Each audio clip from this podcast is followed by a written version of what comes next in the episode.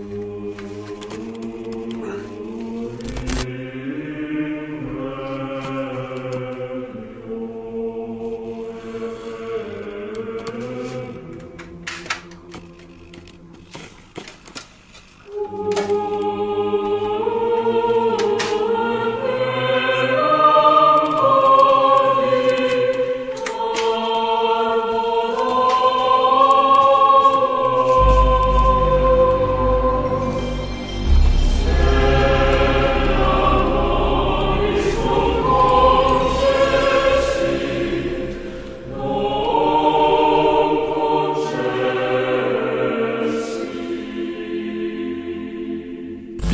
plus qu'avec Remake, c'est avec beaucoup d'émotion que j'ai accueilli Final Fantasy VII Rebirth. Je me souviens passant des nuits entières de l'année 98, car ouais, le jeu est bien sorti en 97, mais ceux qui vous disent qu'ils ont joué en 97, c'est du pipeau. On l'a eu un peu plus tard chez nous. Et du coup, j'avais passé, mais des nuits entières sur ces trois CD noirs, à la recherche de la matéria noire. Alors bien évidemment que j'allais respecter cette œuvre et la boucler à 100%. Et cette œuvre, c'est même en réalité un chef-d'œuvre. Voilà, le mot est lancé. Pas parfait, loin de là même. Mais je vais tenter de vous expliquer mon sentiment autour de ce jeu de la manière la plus claire possible. Avant d'entrer dans le vif du sujet, laissez-moi aborder avec vous les conditions de test. J'ai donc reçu un code de test de la part de l'éditeur plusieurs semaines avant la sortie du jeu. Une proposition émanant de Square Enix que j'ai donc reçue avec beaucoup d'émotion. Si lors de cette fameuse année 98 on était venu dire aux gamins issus de la banlieue parisienne que son travail autour du jeu vidéo serait reconnu au point où un jeu aussi important qui occupe une place aussi grande dans son cœur lui serait envoyé pour émettre une critique, je pense qu'il n'y aurait pas cru. Un sentiment de boucle qui fait étrangement écho au projet de cette trilogie remake. Si je vous parle de ça, ce n'est pas pour flex. C'est à la fois pour vous exprimer toute ma reconnaissance, mais également pour vous dire que j'ai bien conscience du privilège que j'ai. Un privilège qui m'oblige, oui, qui m'oblige à vous proposer la critique la plus éclairée possible. Et c'est donc pour cette raison que Final Fantasy VII Rebirth intègre tout naturellement le cercle fermé des critiques à 100%. J'ai passé près de 100 heures sur le titre, j'ai tout fait et vous allez tout savoir sans le moindre spoil toutes les images que vous vous apprêtez à voir sont capturées par mes soins sur PS5 donc et sur les deux premiers chapitres uniquement. Et en parlant de capture, le film entier de FF7 Rebirth sera disponible en 4K et en VO ou en tout cas en VA sur OGF. D'autres images sont également issues de la campagne promotionnelle de Square Enix. Je remercie tous les Patreonneurs et les membres soutiens car si j'ai pu passer autant de temps sur le jeu, l'écriture, la réalisation et le montage de cette critique, c'est grâce à votre soutien. Allez, les disclaimers sont passés, recommençons ensemble notre voyage sur la planète Gaïa. Si l'histoire reprend bien où nous l'avions laissé après Final Fantasy VII Remake, à savoir juste après les attaques éco-terroristes d'Avalanche et le combat contre Sephiroth en périphérie de Midgar, le jeu nous gratifie d'abord d'une première phase énigmatique dont je ne vous révélerai pas la teneur ici. Celle-ci vous introduira à FF7 Rebirth et pose d'emblée les ambitions narratives et thématiques de Rebirth comparées aux matériaux d'origine. On enchaîne donc ensuite assez rapidement sur l'objet de la démo disponible sur le PlayStation Store avec le village de calme et la mission à Nibelheim. Et il est d'ailleurs possible de sauter ce passage si le jeu repère une sauvegarde de la démo terminée sur la PS5. Très utile pour ceux qui manquent de temps comme moi. Alors ne vous inquiétez pas, on va s'éviter tout spoiler narratif et scénaristique ici, mais j'estime qu'avoir fait Final Fantasy VII Remake avant de se lancer dans Rebirth est un impératif. Et c'est d'ailleurs probablement pour cette raison que Square Enix offre Final Fantasy VII Remake si vous précommandez Final Fantasy VII Rebirth. Et si vous voulez mon avis, pour moi, pour comprendre, pour saisir l'entièreté du propos de Rebirth, il faudra aussi avoir fait l'original avant. Au cours de notre périple, nous allons donc visiter Nibelheim, Calme, la région des prairies, Junon, la Costa del Sol, Corel, Gongaga ou encore le Gold Saucer, qui est une véritable ville à lui seul tant il regorge de vie, d'activité et même de secrets. La quête de départ est assez simple, retrouver Sephiroth, vu pour la dernière fois lors du combat en périphérie de Midgar à la fin du jeu précédent, et pour ce faire, une piste se dégage, ces hommes étranges à la capuche noire. De là, on part sur un enchaînement d'embranchements scénaristiques et narratifs qui s'étendent sur un certain nombre de chapitres, que je ne révélerai pas, car je sais que certains aiment naviguer à vue et ne pas savoir s'ils approchent de la fin ou non, mais des indices ont très bien pu se cacher dans ce test pour ceux qui savent lire entre les lignes. Quoi qu'il en soit, ces moments ont su m'impliquer et m'émouvoir. La faute à une réalisation maîtrisée en tout point, une ambiance sonore magistrale et des personnages réécrits à la merveille. L'histoire de Final Fantasy VII Rebirth est bien plus qu'une remasterisation ou qu'une relecture du jeu d'origine. Sans en révéler davantage, laissez-moi vous dire que je suis complètement en phase avec ce que Kitase et ses équipes ont tenté de faire avec Remake déjà, mais encore plus avec Rebirth. Certaines scènes, et je pense que ceux qui connaissent Final Fantasy VII savent de quoi je parle, se voient certes sublimées grâce à la technique contemporaine, mais ces scènes prennent surtout une toute autre tournure dans Rebirth. Non, il ne s'agit pas simplement de revivre les mêmes moments en 4K, et avec de la brume volumétrique. Non, ils sont allés beaucoup plus loin. Et je n'ai qu'une hâte, c'est de discuter de tout cela avec vous après la sortie du jeu et de connaître votre avis là-dessus. Mais pour ma part, c'est grandiose. Et c'est d'ailleurs pour cette raison que la règle que j'inflige aux remakes et remasters de ne pas les faire concourir au jeu de l'année dans la même catégorie que les autres jeux ne pourra pas être adossée à Rebirth. C'est une suite, c'est un nouveau jeu. Et si c'était déjà l'une des forces de Final Fantasy VII, les standards techniques offrent donc un rendu bien plus cinématographique et réaliste que le jeu original il y a plus d'un quart de siècle. Toutefois, je dois vous avouer que la technique, et vous l'avez peut-être déjà ressenti avec la démo, est un grand point faible du jeu. J'avais dit, lorsque nous avions fait la démo de FF7 Rebirth ensemble, que le jeu avait tout d'une proposition PS5. Eh bien, je vais devoir revenir sur ces paroles. Je me suis parfois demandé si on n'était pas sincèrement sur Switch. Je n'ai plus vu de texture aussi moche depuis l'RPS 2. J'étais plutôt d'avis que ceux qui se plaignaient des textures ultra basse résolution étaient comparables à ceux qui regardent le doigt alors qu'on leur pointe la lune, mais Square Enix n'a cessé de me donner tort et continue jusque la toute fin du jeu à mettre des textures absolument horribles en gros plan. Parce qu'en vrai, ça me dérange aucunement de retrouver des textures baveuses et même moches dans l'open world. Aller zoomer sur ces textures au lieu d'encaisser les panoramas du monde délicatement dessinés par les artistes de Square Enix, c'est un peu chercher la petite bête mais placer ces mêmes textures en plein centre d'une cinématique importante, bah c'est un peu tout de suite une autre histoire. Hein. Ça me dérangeait pas vraiment de prime abord, mais malheureusement, une fois que j'ai vu le niveau PS1 des textures, je ne pouvais plus voir que ça. À noter que j'ai beaucoup discuté avec des collègues ayant également fait le jeu, et cela ne les a pas vraiment dérangés. Pourtant, les textures sont tellement moches que je comprenais même pas pourquoi j'étais le seul à voir ça. Le gâchis est tel que j'ai désinstallé et réinstallé le jeu, me disant c'est pas possible, c'est le problème vient de moi. Et finalement, en discutant, en réfléchissant à ce problème, j'ai réussi à dégager deux raisons à cela, et je vous les expose pour que vous puissiez avoir d'éventuelles pistes pour vous éviter d'avoir à vous gâcher ce chef-d'œuvre par sa technique comme ce fut mon cas. La première, j'ai très peu de recul sur une télé OLED à grande diagonale, 65 pouces. Mon œil ne laisse donc rien passer. Je vois le moindre pixel et je joue dans le noir le plus total pour capter toute l'étendue de la palette des couleurs utilisées à chaque frame. Oui, je l'avoue, j'aime avoir une bonne technique bien maîtrisée. Et c'est aussi un peu pour ça qu'on a acheté une PS5. La seconde raison, c'est peut-être que j'ai choisi le mode résolution. Comme c'en est désormais la malheureuse tradition sur PS5, FF7 Rebirth arrive dans deux modes différents. Un mode résolution en 30 fps et un mode fluidité en 60 fps.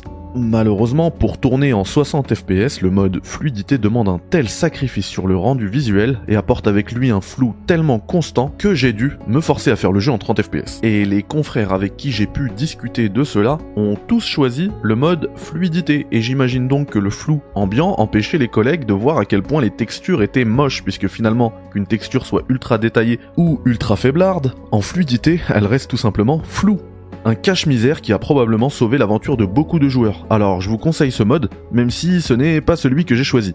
Mieux vaut un flou horrible que se rendre compte de l'état lamentable des textures, croyez-moi. Alors, attention au moment où j'ai écrit et enregistré ces lignes, je n'ai pas encore pu tâter le patch promis par Square Enix pour améliorer le flou du mode fluidité. Mais de 1, je ne leur fais absolument aucune confiance en ce qui concerne la technique. Et de deux, même si le patch est vraiment bon et retire ce flou, le revers de la médaille c'est que vous vous mangerez des textures dégueu du coup. Choisissez votre poison, ou patientez pour la version PC. Je vous avoue que si j'avais eu conscience de l'état de la technique, j'aurais euh, patienté pour la version PC. Après, si vous n'avez pas de PC capable de faire tourner le jeu mieux que sur une PS5, eh bien foncez bien évidemment. Alors, euh, petite euh, time capsule, puisque j'ai pu tester le patch de Square Enix, c'est cool hein, qu'il l'ait fait. Par contre, bon, il y, a une légère amélioration, hein, on va pas mentir. Par contre, ça reste très loin du rendu du mode graphique, voilà, du mode résolution. Donc c'est dommage. Euh, moi je ne peux pas vous conseiller le mode fluidité, je trouve que le sacrifice sur le rendu visuel il est trop grand. Euh, donc je sais c'est dommage hein, de jouer en 30 fps, euh, mais je pense que vous aurez la meilleure expérience technique, en tout cas la meilleure expérience visuelle. L'autre point que je voulais évoquer aussi avec vous, j'en ai parlé hein, quand on a fait la démo, ça fait un moment que j'en parle, il va falloir à un moment donné que des développeurs euh, décide de, mettre en fait un petit raccourci sur la manette pour switcher entre les modes résolution et les modes perf. Parce que moi, par exemple, euh, j'aimais beaucoup repasser sur le mode perf pendant les combats, puisque là, on va pas, on va rien contempler, on va rien regarder.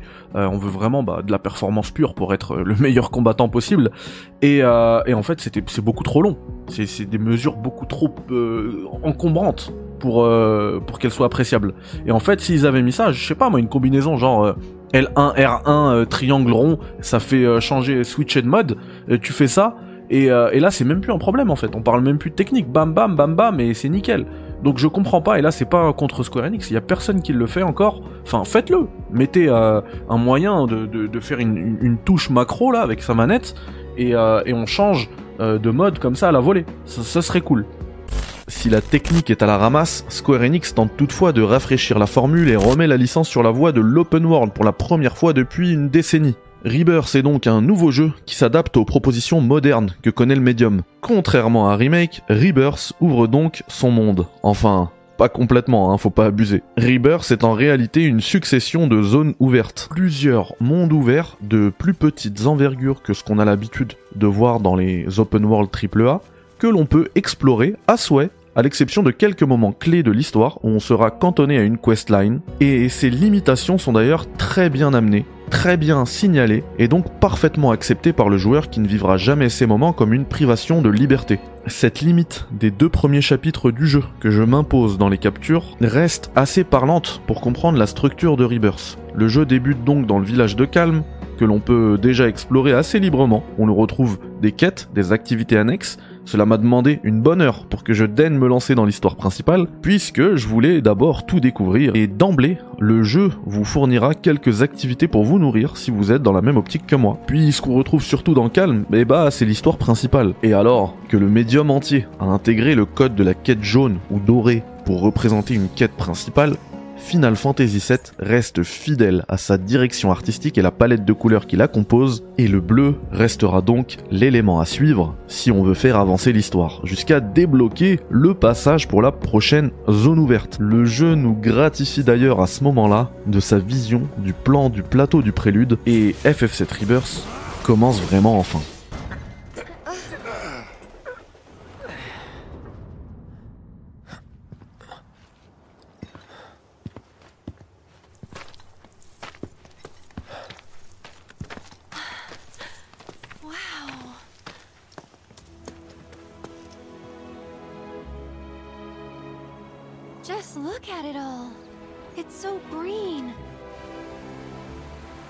Retrouve dans ces zones ouvertes la vision archaïque par Square Enix de la mécanique déjà bien datée de la tour Ubisoft. L'implémentation de ces tours dans Zelda était intéressante puisque certaines tours proposaient un challenge en elles-mêmes pour pouvoir les gravir.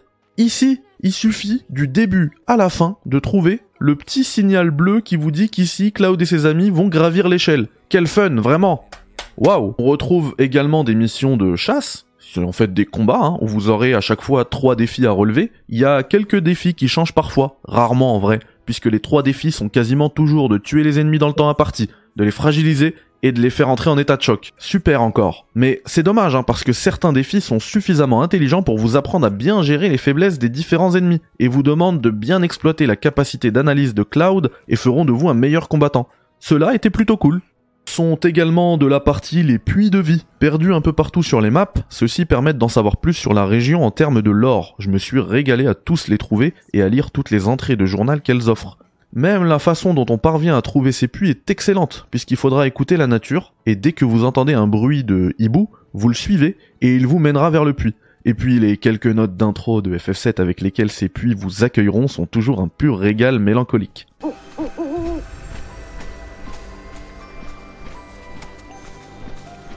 Si vous avez une sauvegarde de FF7 Remake et FF7 Remake Intermission, le DLC, qui traîne dans votre PS5, vous allez pouvoir récupérer les espers de Ramu et de Shiva.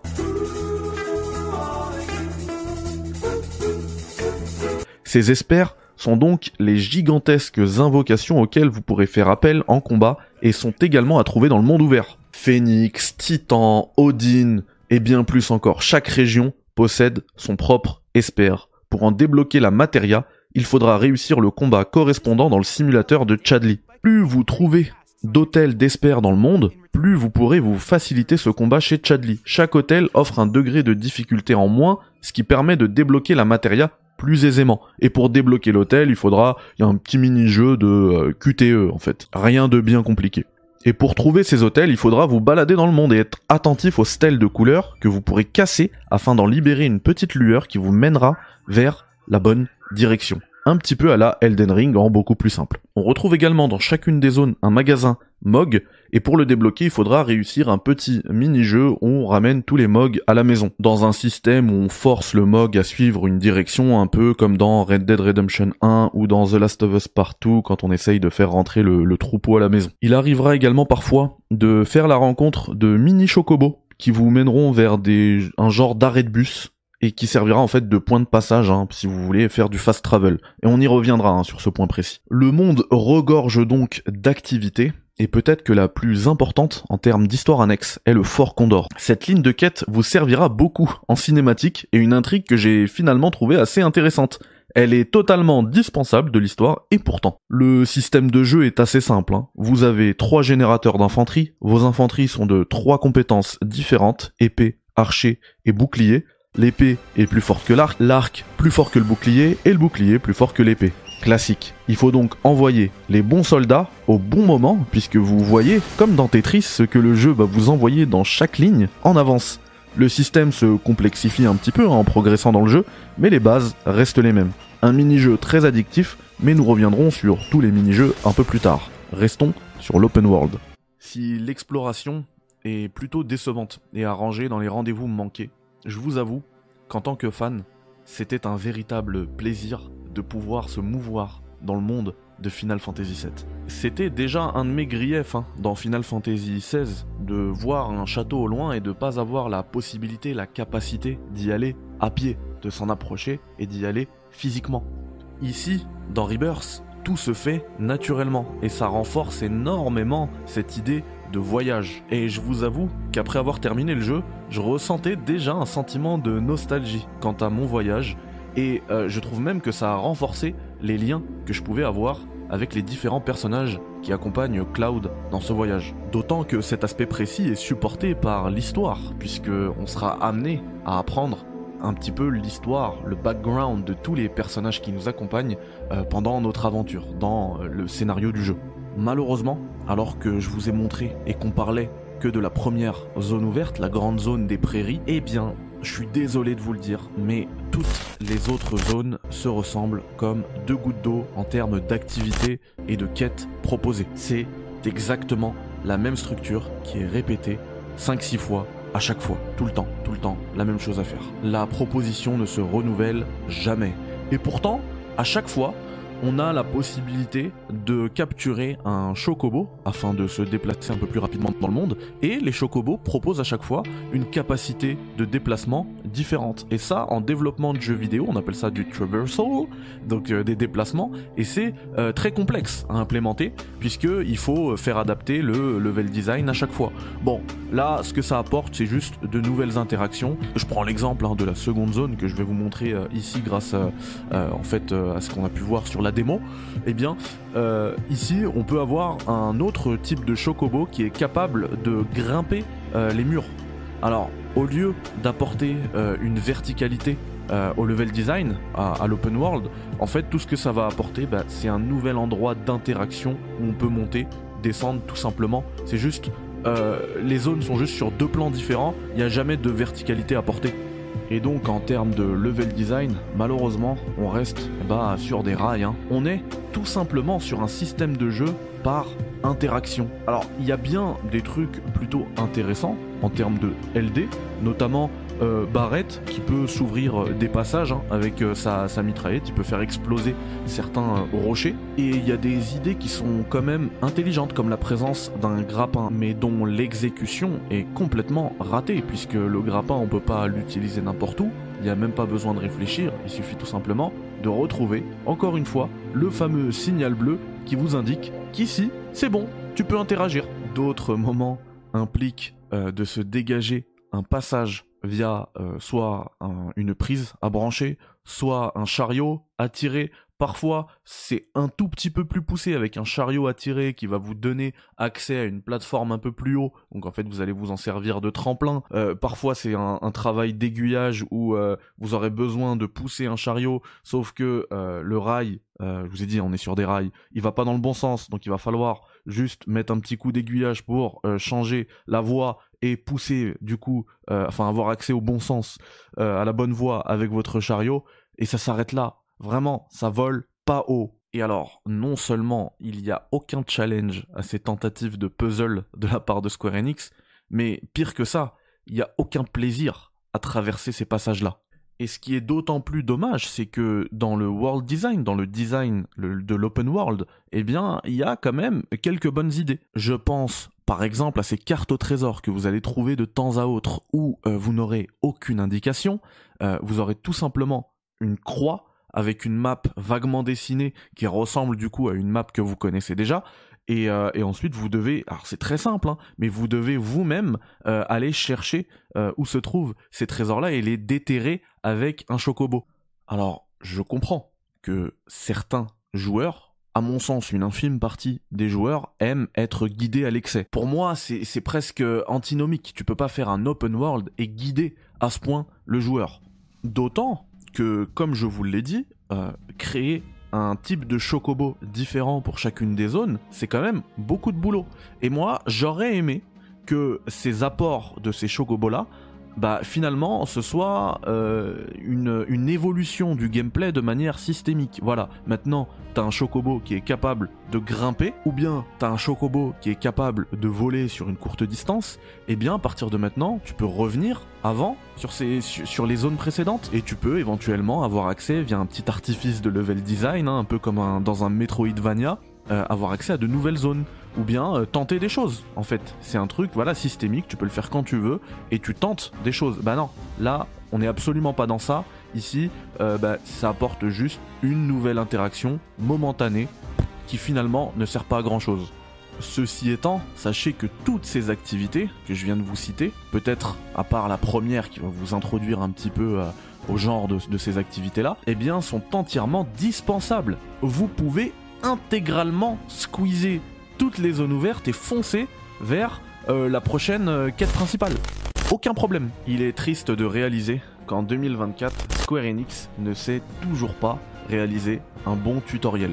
FF7 Rebirth regorge de systèmes de jeu et malheureusement, il est également extrêmement pollué de tutoriels. Les fenêtres de tutoriel pop à chaque fois dans ce jeu. Tout le temps, tout le temps, vous aurez une fenêtre de tuto qui va Proposer des explications de manière diégétique de leur système de jeu n'est pas dans leur cahier des charges. Et, et après, ça n'engage que moi, mais j'ai horreur qu'on me retire les contrôles aussi souvent. Mais là où c'est vraiment incompréhensible, c'est que dans certains passages, très rares malheureusement, ils se sont quand même pris la tête pour proposer un tutoriel un peu plus digeste. Par exemple, dès le début du jeu, vous l'avez peut-être vu dans la démo, hein, c'est l'objet de la démo, Tifa vous explique que vous pouvez passer dans certaines bordures, entre certaines bordures. Eh bien, ça suffisait. Bah non, il y a Tifa qui te le dit, et juste après, t'as quand même une fenêtre pop-up qui va venir te bloquer in-game. Mais pourquoi? Pourquoi vous faites ça? Et ces fenêtres pop-up sont utilisées à outrance justement pour nous expliquer les mini-jeux. Et les mini-jeux, mais alors là, qui sont disponibles, mais en quantité et même en qualité, franchement, c'était euh, un de mes trucs préférés du jeu. Et d'ailleurs, ça y est, je suis officiellement un joueur de Queen's Blood. J'attends qu'une chose, c'est la sortie sur mobile, même sur console, je paye, y a pas de problème, euh, du jeu Queen's Blood. Il faut que ça sorte. C'est, il est incroyable, ce jeu de cartes. Vraiment. Il faudra d'abord créer son deck. Vous avez la possibilité d'en avoir 6. Moi, j'en ai eu qu'un, seul. Hein. Pendant tout le, tout le jeu, je le changeais à, à chaque fois. Le but, c'est d'avoir un meilleur score final que votre adversaire. Et pour, euh, en fait, scorer des points, il faut que vous remportiez la ligne correspondante. Euh, si vous la remportez, c'est vous qui gagnez les points euh, que vous avez scoré sur cette ligne. Et au final, il y a trois lignes différentes. Au final, euh, eh bien, on fait le total de ces trois lignes et celui qui a le plus de points, il remporte la partie. Pour marquer des points, du coup, il faut placer des cartes. Chaque carte apporte ses points, apporte ses bonus ou ses malus concernant les cases correspondantes. C'est un peu complexe à, expliquer, mais de toute manière, c'est bien amené dans le jeu. Vous serez obligé d'ailleurs de jouer au Queen's Blood. Alors, vous serez pas obligé de remporter hein, ces affrontements au Queen's Blood, ces parties de Queen's Blood, mais vous serez obligé d'y jouer. D'ailleurs, remporter hein, toutes ces parties hein, pendant euh, le moment scénaristique où vous devrez jouer euh, au Queen's Blood, eh bien, euh, vous offrira un trophée. Voilà. Et du coup, pendant toute votre aventure, eh bien, vous aurez la possibilité d'acheter de nouveaux boosters hein, pour tenter d'améliorer votre deck, ou bien vous pourrez aussi euh, vous affronter des gens euh, au Queen's Blood euh, un peu partout dans le monde pour essayer de remporter généralement leurs meilleures cartes. Parmi les mini-jeux, on retrouve alors bien évidemment le Fort Condor, on retrouve la course de Chocobo, le G-Bike, on retrouve le combat 3D, les mini-mogs hein, dont je vous parlais tout à l'heure, le piano qui est hyper hyper addictif. Il y a un petit euh, sentiment euh, Theater Rhythm, The Final euh, Bar Line avec, avec ce mode piano. Après franchement, faire le tour des mini-jeux ce serait compliqué tellement il y en a. Vous avez une copie de Rocket League à jouer avec Nanaki. Vous avez une imitation de, Fall Guys, hein. transformé en grenouille, vous allez essayer de sauter pour éviter les barres et ne pas tomber. Il y en a énormément des mini-jeux et je trouve que ça apporte beaucoup de vie et il représente finalement un moment de respiration assez important dans le jeu parce que les combats ils sont incroyables. Mais du coup, euh, très demandeur en énergie, il faut, être très concentré à chaque fois. Mais alors vraiment, je, trouvais qu'on avait atteint la perfection hein, du système de combat avec FF7 Remake. Mais alors là, c'est encore un cran au-dessus. C'est génial, c'est génial. Vraiment, c'est la formule parfaite. Il faut pas la changer. Il faut plus la changer. Il faut utiliser ça dans tous les Final Fantasy, s'il vous plaît. Alors déjà, commençons par la base. Les dégâts élémentaires, c'est ce qui me manquait dans FF16. Ils se sont pris la tête à dessiner artistiquement du rouge pour le feu, etc. Mais finalement, ça n'avait aucune incidence. Et bah là, ça en a. Bien évidemment, il y a des dégâts élémentaires. Vous allez essayer d'exploiter les faiblesses des ennemis via la capacité analyse ou tout simplement via de la logique. Vous voyez un ennemi qui est plutôt euh, dans un délire euh, plante, plutôt vert, et bah vous lui envoyez du feu et forcément c'est sa faiblesse. Voilà. Et, juste ce petit truc là, c'est un petit concept qu'on a tous, euh, que des gamins, hein, des, gamins de moins de 10 ans, un âge à un chiffre, euh, ils sont capables d'assimiler avec un Pokémon. Bah forcément, nous aussi on va le comprendre. Et, quand on le comprend en plus, c'est- ça la force de ce système de dégâts élémentaires, c'est hyper simple. Et pourtant, on a vraiment l'impression d'être des génies quand ça marche. Ah, toi, je savais que la foudre, euh, ça allait te, ça allait te déranger. Sinon, le combat, il repose donc sur les jauges d'ATB, hein, donc l'Active Time Battle. C'est une jauge qui va se remplir au fur et à mesure de vos actions. Vous avez donc deux barres à cette jauge, ou bien vous pouvez la faire augmenter à trois barres, hein, des fois. Et ces barres, on peut les dépenser bah, un peu comme on le veut. Soit euh, en utilisant des objets, soit des sorts, soit tout simplement des compétences d'attaque euh, que, les personnages débloquent au fur et à mesure. Les combats sont toujours quasiment joués euh, via trois personnages. Et donc ça fait euh, autant de, jauges d'ATB qui sont multipliées. Et donc il va falloir réfléchir en termes stratégiques quel personnage va utiliser sa barre à quel moment pour quelle compétence. Pour les combats les plus simples, c'est pas un souci. On peut utiliser un peu n'importe comment, on peut dépenser un peu n'importe comment ces jauges d'ATB. Mais pour les combats les plus compliqués, et il y en a, on est très loin de Final Fantasy XVI à ce sujet-là, eh bien il va falloir réfléchir stratégiquement. Et ça, ça, c'est game changer. J'en parlais tout à l'heure hein, pour les missions de, combat de chasse dans l'open world, mais euh, les stratégies à avoir à chaque fois, c'est de fragiliser l'ennemi et euh, le mettre en état de choc parce que l'état de choc il permet de faire eh ben, énormément de dégâts. Et pour réussir à fragiliser l'ennemi et le placer en état de choc, il va falloir connaître ses faiblesse. Il suffit pas forcément de bourrer, de bourriner euh, l'ennemi. Le frapper, le frapper, le frapper jusqu'à ce qu'il soit en état de choc. Non, il va falloir l'analyser, le comprendre. Souvent, enfin moi ce que j'ai adoré pendant une, des missions de chasse, c'est qu'on m'a expliqué que euh, l'ennemi, quand il va faire, faire une, une attaque précise, eh bien réussir à l'esquiver ou lui mettre un coup pendant qu'il charge cette attaque, l'attaque elle sera toujours annoncée. Hein. Vous avez un triangle rouge au-dessus et l'attaque de l'ennemi est annoncée. Et quand c'est l'attaque que vous recherchez pour fragiliser l'ennemi qui est annoncée, là il va falloir être hyper attentif, hyper réactif pour réussir bah, soit à l'esquiver, soit à l'attaquer à ce moment-là, soit à, partir parce que c'est peut-être une attaque, euh, une AOE, hein, Area of Effect. Il faut l'éviter pour euh, qu'il soit fragilisé. Enfin, chaque ennemi euh, a, une, a une solution pour être fragilisé, pour être placé en état de choc différente, ce qui nous oblige, nous, à changer en temps réel notre stratégie de combat. Et ça, c'est absolument génial. C'est génial. Certains ennemis seront par exemple plus sensibles au feu, au vent, à la foudre, à la glace, etc., etc. Eh bien, vous aurez euh, à utiliser du coup vos jauges d'ATB pour utiliser des sorts plutôt que des compétences ou des objets, en vue de les fragiliser et les placer en état de choc. Les sorts disponibles pour vos personnages, eh bien, varient selon les matérias que vous et que vous équipez effectivement à ces personnages-là, ces sorts peuvent vous permettre d'attaquer, de vous soigner, de soigner votre équipe, ou bien tout simplement de vous offrir un petit euh, buff hein, pendant votre combat. Et bien sûr, tout ça est aussi lié aux équipements de vos personnages qui vont vous permettre du coup d'améliorer plus ou moins vos défenses, vos attaques, etc. Et euh, eh bien vous proposer aussi plus de slots pour euh, équiper des matérias les compétences varient quant à elles selon euh, les armes que vous allez équiper, puisque vous allez retrouver plusieurs euh, armes hein, par personnage, et du coup chacune des armes apportera sa compétence euh, spécifique. Si on prend juste pour expliquer un petit peu le délire, les deux premières armes de Cloud, l'épée broyeuse, va lui apporter la compétence choc transperçant, vous savez, qui permet de dasher vers l'ennemi et le fragiliser. Et, par contre, si vous changez avec la seconde arme, donc le sabre somptueux, et eh ben là, vous serez capable d'affliger des dégâts de feu et de foudre en attaquant. Et on comprend donc juste avec ces deux exemples-là qu'une simple arme, changer juste une seule arme, peut euh, modifier, peut affecter toute la dynamique d'attaque du groupe. J'en parlais tout à l'heure, et euh, sur les combats les plus chauds, vous aurez également la possibilité d'invoquer euh, des espères. Il faudra attendre que la jauge se remplisse intégralement, vous aurez la possibilité d'invoquer l'espère lié à la matéria préalablement équipée par euh, l'un de vos trois personnages, ou les trois d'ailleurs. La nouveauté de Final Fantasy VII Rebirth est euh, la synchronisation au combat. Donc, euh, on, en reparlera tout à l'heure, hein, mais dans, dans FF7 Rebirth, vous avez la possibilité d'avoir plus ou moins d'affinité avec les personnages qui vous accompagnent. Cette affinité, commence d'abord en combat puisque euh, avec la touche R1, vous pourrez euh, utiliser des actions synchronisées avec vos camarades. Vous en débloquez tout au long de l'aventure, hein, donc euh, ce, système il, progresse et il s'enrichit. Et une fois qu'on a rempli cette jauge de synchronisation, eh bien on peut utiliser les compétences de synchronisation qu'on a débloquées au préalable.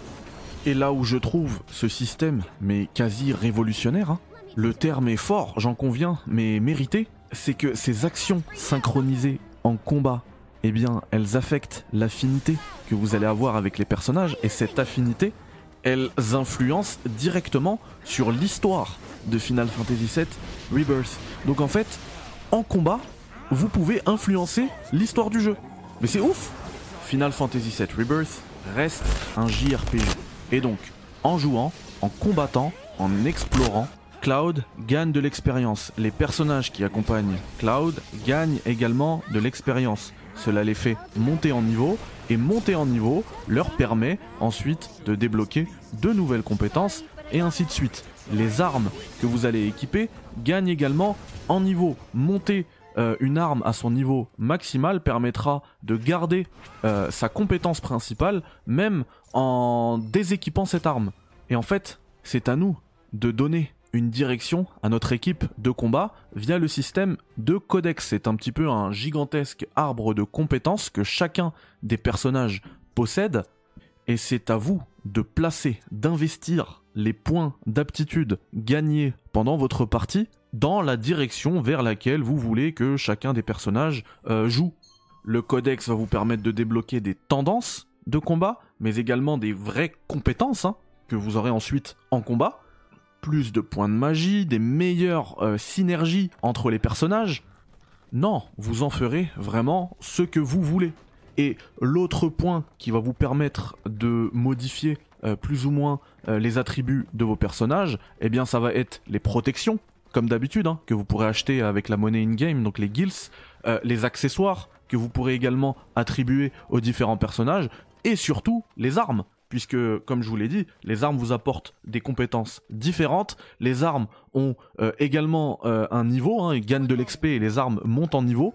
Et euh, d'ailleurs, si vous voulez pas vous prendre la tête avec ça, si ça, ça vous paraît un peu trop compliqué, vous pouvez choisir d'augmenter vos armes automatiquement selon trois presets. Donc vous avez un preset défensif, un preset offensif et un autre preset équilibré et donc le jeu se chargera pour vous de faire augmenter vos armes selon euh, les aptitudes que vous aurez euh, gagnées.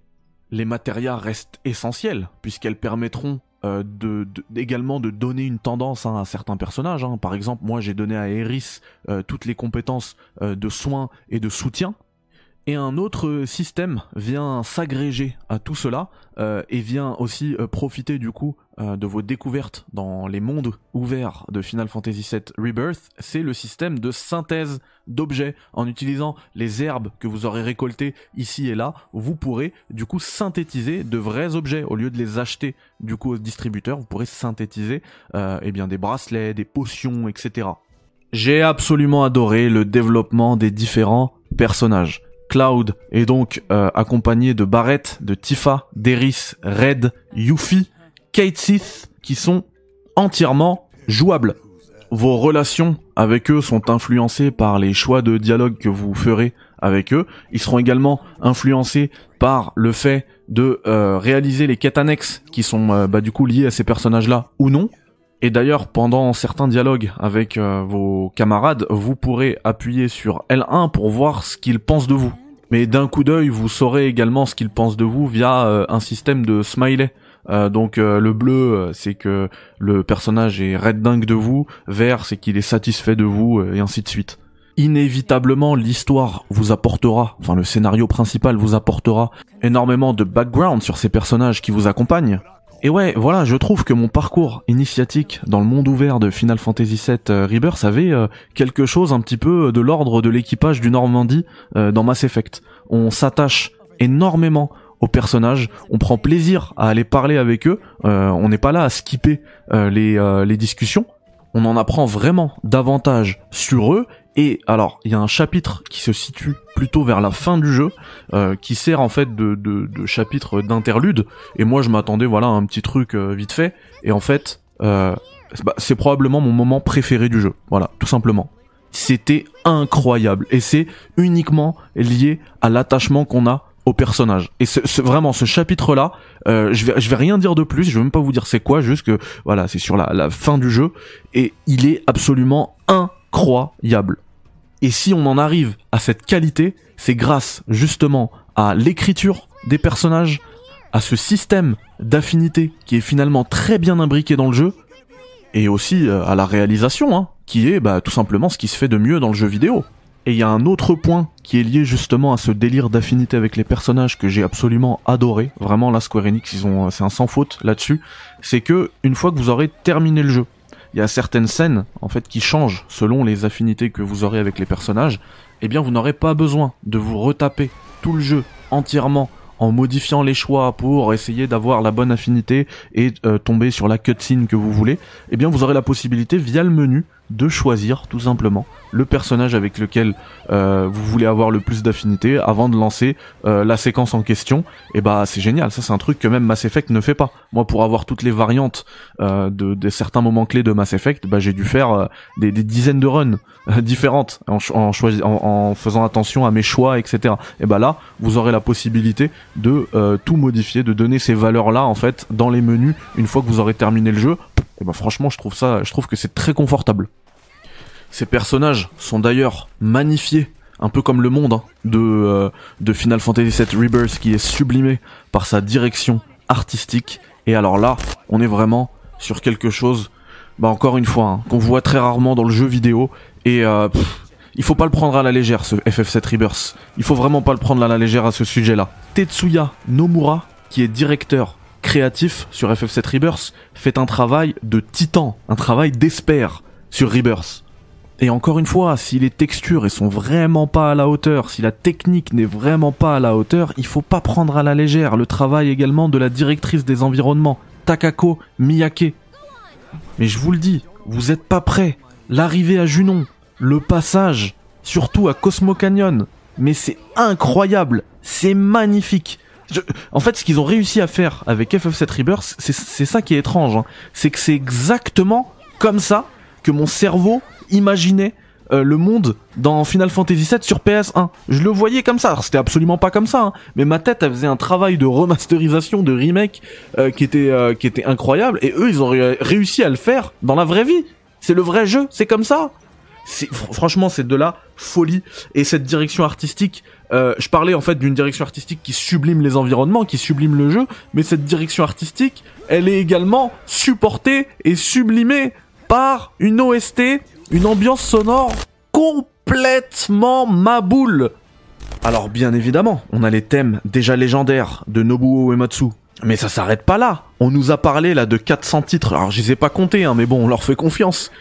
Mais c'est quoi, c'est quoi cette OST de 400 titres?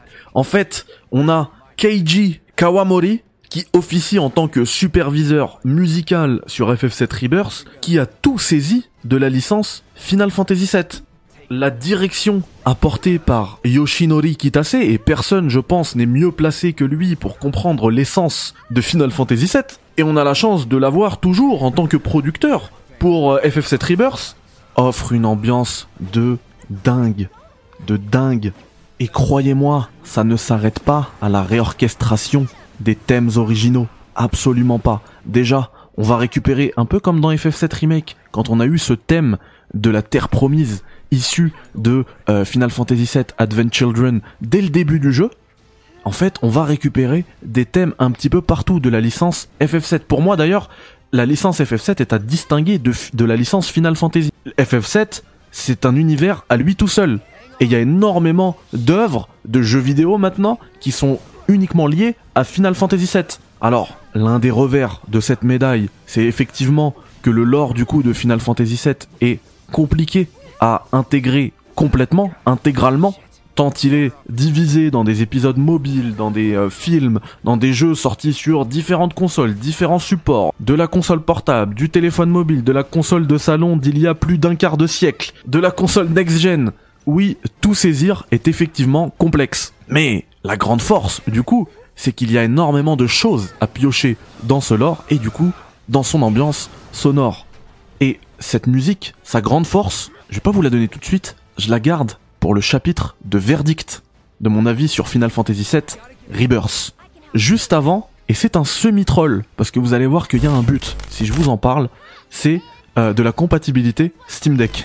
Alors, pour moi les gars, c'est une semi-blague que je viens de vous faire, parce que euh, tout fan de Final Fantasy VII doit disposer de ce truc-là, le Steam Deck. Parce que, actuellement, vous pouvez faire sur Steam, bah, Final Fantasy VII Remake, Final Fantasy VII l'original, Final Fantasy VII Crisis Core Réunion, tout ça, bien sûr, de manière légale, hein, je vous parle pas de euh, d'émulation, vous pouvez acheter tout ça sur Steam, et ça tourne de manière nickel, c'est parfait. Et en plus de ça, vous pouvez installer Shiaki, alors je sais pas si ça va bien rendre hein, avec le, caméra, la caméra en wide angle et tout, mais la qualité de l'écran est incroyable. Donc vous pouvez jouer à FF7 Rebirth en 60 fps, en OLED et en HDR. C'est bah 100 fois mieux que le PlayStation Portal. Hein. Et donc tout ça, c'est dans le creux de mes mains et c'est sur euh, eh bien le Steam Deck. Et alors là où je vous disais que c'était pas forcément euh, une, une blague hein, quand je vous dis que c'est intéressant de l'avoir sur Steam Deck, c'est pas par rapport à la disponibilité des jeux, etc. C'est que FF7 Rebirth, via ses quêtes annexes, via euh, ses combats, le simulateur de combat, etc.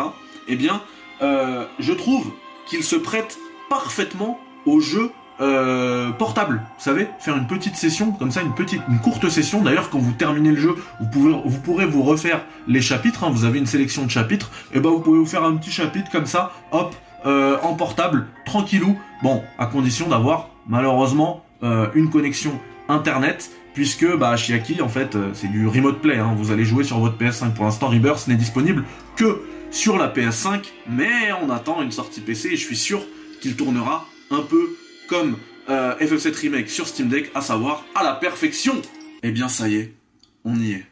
C'est l'heure du verdict. Dans cet antépénultième chapitre, j'ai envie de vous parler de l'expérience homogène que m'a procuré Final Fantasy VII Rebirth. Si je dois retenir une seule chose de Rebirth, c'est bien cette extraordinaire qualité de proposer une expérience fluide qui se fait sans jamais être haché, sans jamais euh, moment où on se sent euh, lâché par la narration, par le rythme de l'histoire, tout, tout, absolument, tout s'imbrique parfaitement.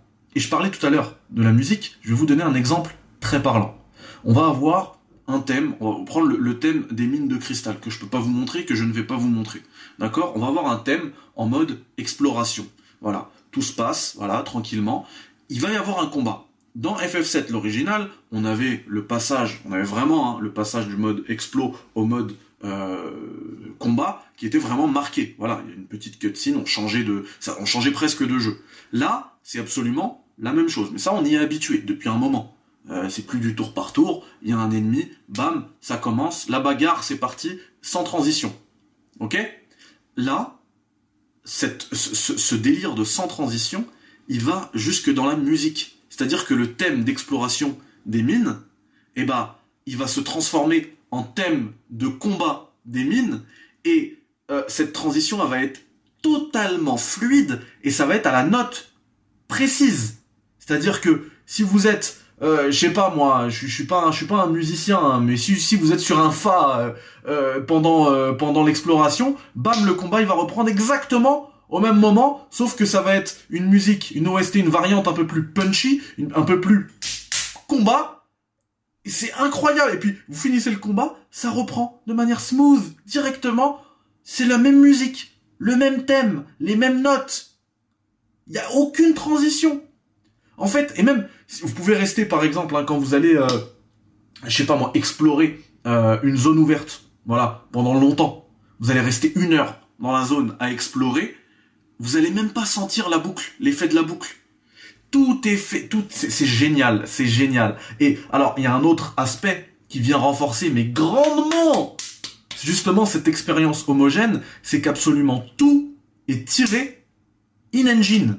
Et alors, c'est pas juste in-engine, c'est en plus de ça, c'est en temps réel. Tout est en temps réel. Il y a quelques cinématiques extrêmement rares qui sont en rendu précalculé, vous allez les repérer. Moi, je les repère assez facilement. Il y en a une à Junon, une à la toute fin. On voit clairement que c'est du précalculé.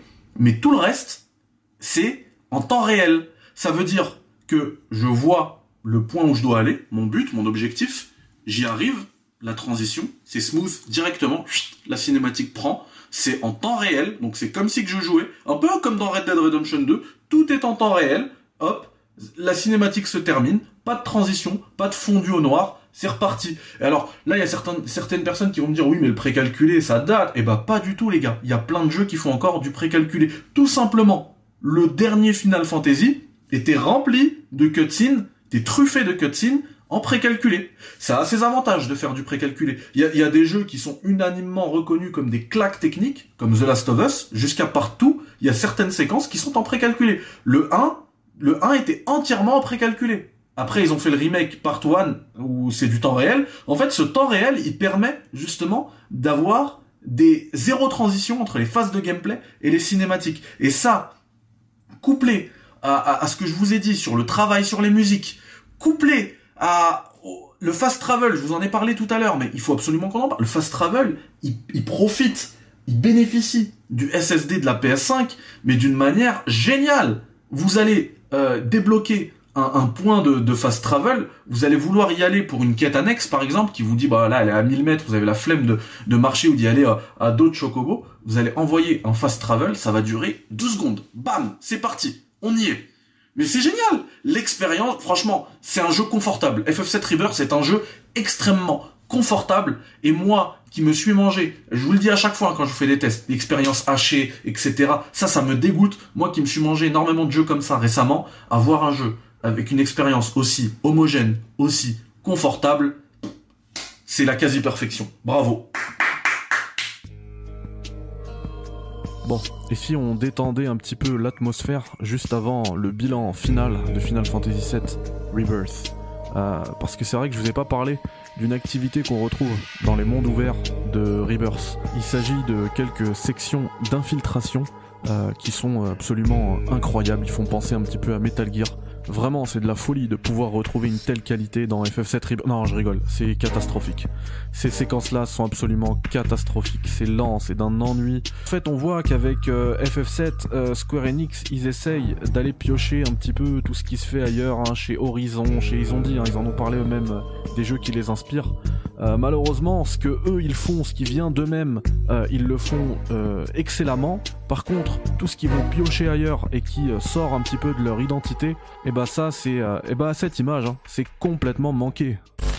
Et à l'heure de la conclusion, juste avant de vous révéler ma note, je souhaitais justement qu'on puisse discuter de la notation dans le jeu vidéo. Je comprends que ça puisse euh, revêtir un aspect vraiment euh, important et primordial, à la fois pour les devs, vu les, primes que ça euh, implique souvent, mais moi, à titre personnel, je ne suis pas sur Metacritic. Récemment, quelqu'un qui m'a dit, mais tes tests, ils sont toujours géniaux, mais tes notes, ils sont toujours à la ramasse. Alors en fait, là-dessus, moi, j'ai un vrai problème avec ça. Et vous savez, euh, de mon métier, euh, je suis habitué aux notes. Une note, c'est une règle, hein, il faut que tout le monde la comprenne et tout le monde l'intègre. Une note n'a euh, de signification que via la grille d'évaluation qui permet d'arriver à cette note-là. D'accord? Il doit y avoir des critères objectifs qui permettent d'évaluer quelque chose. Voilà. Comment on peut donner une note qui a du sens. Maintenant, croire que euh, mes notes elles sont éclatées parce que il y a certains élitistes du jeu vidéo qui vont pas plus que 6 sur 10 pour dire que c'est un bon jeu. Alors ça, en fait, vous vous trompez de ligne éditoriale. Ça ne veut absolument rien dire. Donc voilà, à titre personnel, moi je mets des notes, mais c'est vraiment un indicateur. Ça n'a aucune incidence et surtout, en fait, ça n'a aucune signification, ça n'a aucune valeur parce qu'il n'y a pas de grille d'évaluation. Ça n'existe pas dans le jeu vidéo, on ne peut pas la sortir parce qu'une note dans le jeu vidéo, elle est entièrement subjective. Complètement subjective. D'accord? Et si on reste sur cette subjectivité, pour moi, FF7 Remake, il a pas vendu des masses. Il a fait 6 millions. Voilà. FF7 Rebirth, je pense, j'espère qu'il fera beaucoup plus, mais je pense qu'il fera la même chose, à peu près. Donc en fait, on voit qu'on est face à une licence qui s'adresse aux fans, d'abord. En premier lieu, c'est pour les fans. Alors si je dois donner une notation en lien euh, avec euh, le public lié à ce jeu-là, ben, je vous le dis très clairement, ce sera 10 sur 10. Le jeu est un chef-d'œuvre. C'est 10 sur 10. Maintenant, si je dois prendre en compte tous les nouveaux venus, ceux qui sont habitués aux jeux modernes, aux open world, etc., le jeu, il a clairement des faiblesses, et je vous les ai évoquées de manière très précise dans cette critique. Donc, je j'irai plus sur un 9, voilà. Mais ça reste toujours excellent, c'est 9 ou 10. Voilà, on chipote. on va moi j'ai pas envie de chipoter. C'est un chef-d'œuvre, c'est 10 sur 10. Maintenant, si on met un peu plus un 9, eh ben ce sera 9 et puis c'est tout. Maintenant, si on veut aussi laisser la capacité à Square Enix d'améliorer encore plus pour le chapitre de conclusion de, de cette trilogie euh, remake de Final Fantasy VII, eh bien effectivement, mettre un 9, je pense que ça peut être aussi intéressant pour leur signifier qu'il y a matière à progression et euh, on a totalement confiance en eux, on a totalement foi en eux parce que c'est selon moi un véritable jeu d'auteur, un chef-d'œuvre, voilà, en bonne et due forme et, euh, et moi je ne peux que vous le conseiller. Final Fantasy VII Rebirth se perd quelque peu dans ses modèles inspirants. Pour rafraîchir et moderniser sa formule, il tente d'incorporer des mécaniques qu'il a vues ici et là, mais qui ne semblent pas trouver leur place sur la planète Gaïa. Toutefois, la qualité de la direction artistique et de la réalisation ne parviennent même pas à être gâchées par une technique à la ramasse. La profondeur inouïe des combats, la richesse d'écriture et le développement des personnages ainsi qu'une expérience fluide et homogène, évitant toute transition et offrant un sentiment de voyage constant, hisse ce second épisode d'une trilogie FF7 au rang de chef-d'œuvre.